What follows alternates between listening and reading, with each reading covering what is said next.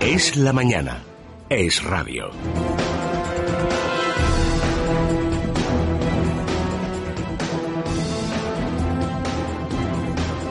Seguimos en Es la Mañana de Federico. Les recordamos cómo viene hoy el tiempo. Van a continuar los chubascos y las tormentas localmente fuertes en el nordeste peninsular. Las temperaturas en ligero ascenso en el tercio oeste y en descenso en el nordeste. De momento no se van a producir cambios significativos en el resto del país.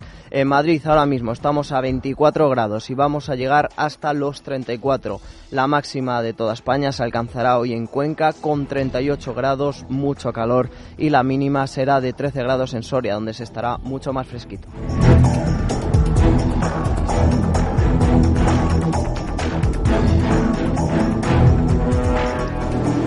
La actualidad de este miércoles 17 de julio sigue pasando por el caso Bárcenas, sobre esa documentación que entregó el ex tesorero del PP al juez de la Audiencia Nacional Pablo Ruz y esa moción de censura que dice Alfredo Pérez Rubalcaba, el líder de los socialistas, podría presentar la semana que viene si el Partido Popular en la Diputación Permanente pues eh, considera otra vez que Mariano Rajoy no debe dar explicaciones en el Congreso de los Diputados sobre este asunto. Les vamos a pasar a contar los últimos detalles las últimas informaciones relacionadas con este caso con la ayuda de Tania Lastra y Rodrigo Pulgar. Según el diario El Mundo, la contabilidad de dos décadas entregada por el ex tesorero del PP en un pendrive eleva a 8,3 millones de euros el dinero en negro de Génova. Estos documentos apuntan a Francisco Álvarez Cascos como recaudador en efectivo para la Caja B del Partido Popular, unos 42 millones de pesetas entre 1994 y 1998.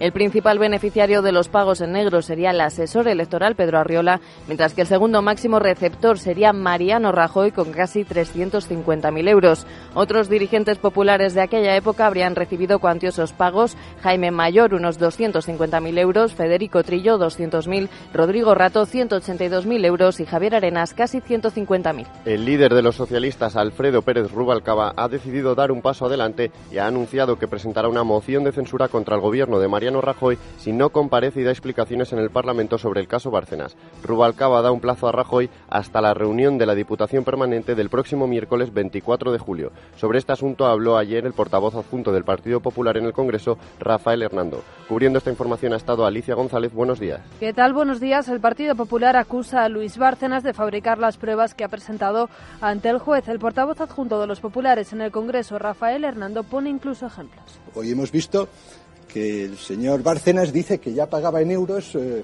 cuando el euro no estaba vigente en Europa, ¿no? Pues bueno, es que mire, esto solo esto serviría para descalificar eh, las cosas que este señor dice.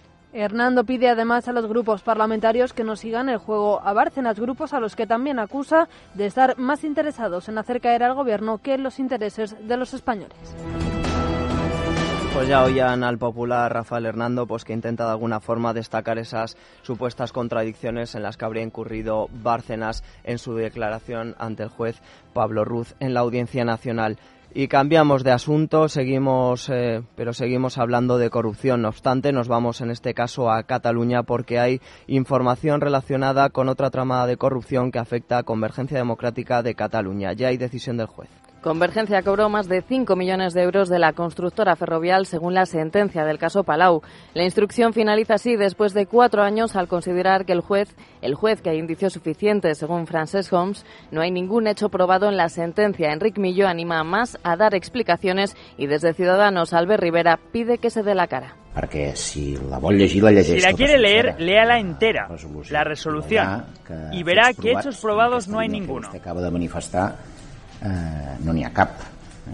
Jo no l'he llegida, però òbviament... Yo no la he leído, hi ha pero obviamente hay colaboradores doncs, que lo han la hecho. llegeixen I és el primer que han fet. I quan hi hagi Cuando hay una una sentència, sentencia podrem podremos fer hacer una valoración y precisa extraer de las tot això i conclusiones treure oportunas. Les conclusions que n'hagin de treure tots plegats.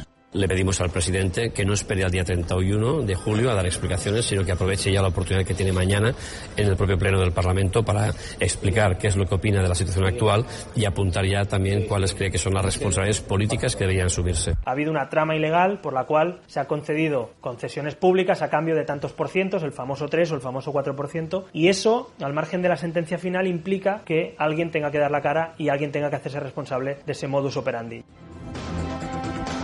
Pues encontramos por lo menos contradictorias esas palabras de Francesc Homs, que dice que no hay nada aprobado en la sentencia, que hay que leérsela, aunque eso sí admite que él mismo no se la ha leído. La verdad es que unas declaraciones bastante contradictorias de Homs. Y cambiamos de asunto sobre pues una falsa polémica que habrían eh, difundido algunos medios de comunicación, un distanciamiento supuesto entre Esperanza Aguirre e Ignacio González, pues ayer han salido los dos al paso de esta publicación. Ignacio González ha negado un, un, distanciamiento con Esperanza Aguirre después de que hace unos días el país publicase que se había producido una discusión de 45 minutos entre ambos. El presidente de la comunidad admite discrepancias, pero asegura que con Aguirre está en la misma sintonía. Nos lo cuenta María Martínez. Buenos días. Muy buenos días. La presidenta del PP de Madrid ha vuelto a hablar del caso Bárcenas. Según Aguirre, la lealtad es decir la verdad y ella es leal al Partido Popular. Me considero completamente leal al partido y a los principios y valores que el partido defiende. Además, ha zanjado el tema sobre un posible distanciamiento entre el presidente de la Comunidad de Madrid y ella. González si no hemos dejado de estar en paz y coincidimos absolutamente en todo, todos los principios y todos los valores. A veces discrepamos en la estrategia. Una postura que también ha defendido el propio Ignacio González. Nosotros no nos hemos peleado nunca. Eso es lo que a ustedes les gustaría, pero lamentablemente no es verdad. No, mire usted, yo comparto todo lo que dice doña Esperanza Aguirre en términos generales, todos defendemos lo mismo.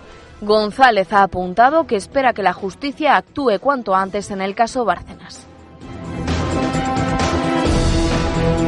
Josu Ternera se encuentra en paradero desconocido después de que ayer la policía no le localizase en su domicilio francés, donde sí encontraron a su compañera sentimental, que fue liberada por no tener causas pendientes. Ayer la Audiencia Nacional concedió un permiso de tres días al etarra arrepentido José Luis Urrusulo, exmiembro del Comando Madrid. También la policía ha detenido a cinco jóvenes por los incidentes en la plaza del Ayuntamiento de Pamplona durante el chupinazo de San Fermín, aunque no se les vincula con la icurriña descolgada frente a la fachada.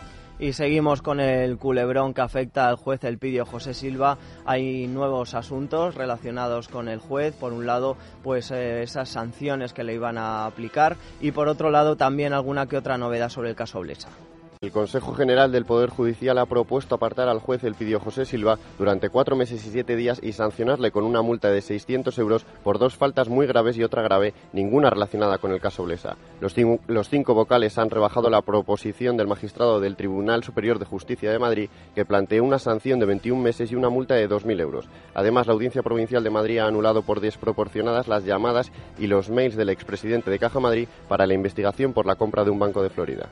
Y hablamos ahora de economía, de las últimas informaciones de la OCDE sobre el paro que podría registrar nuestro país, aunque eso sí, desde el gobierno pues de Guindo se sigue mostrando optimista con la recuperación. La OCDE prevé que el paro en España suba al 27,8% a finales de 2014 y siga siendo la tasa más alta solo por debajo de la de Grecia. España y Grecia continuarán triplicando el nivel medio de desempleo de los 34 países miembros de la OCDE. La organización también considera alarmante el 55% del paro juvenil en nuestro país. El ministro de Economía, Luis de Guindos, ha declarado que los indicadores muestran que la recesión ha quedado atrás. Y los indicadores es que efectivamente la recesión eh, ha quedado atrás, ¿no? Y, eh, la cuestión ahora es eh, cómo fortalecemos la recuperación. Esa es la cuestión básica y la más importante que tenemos en estos momentos.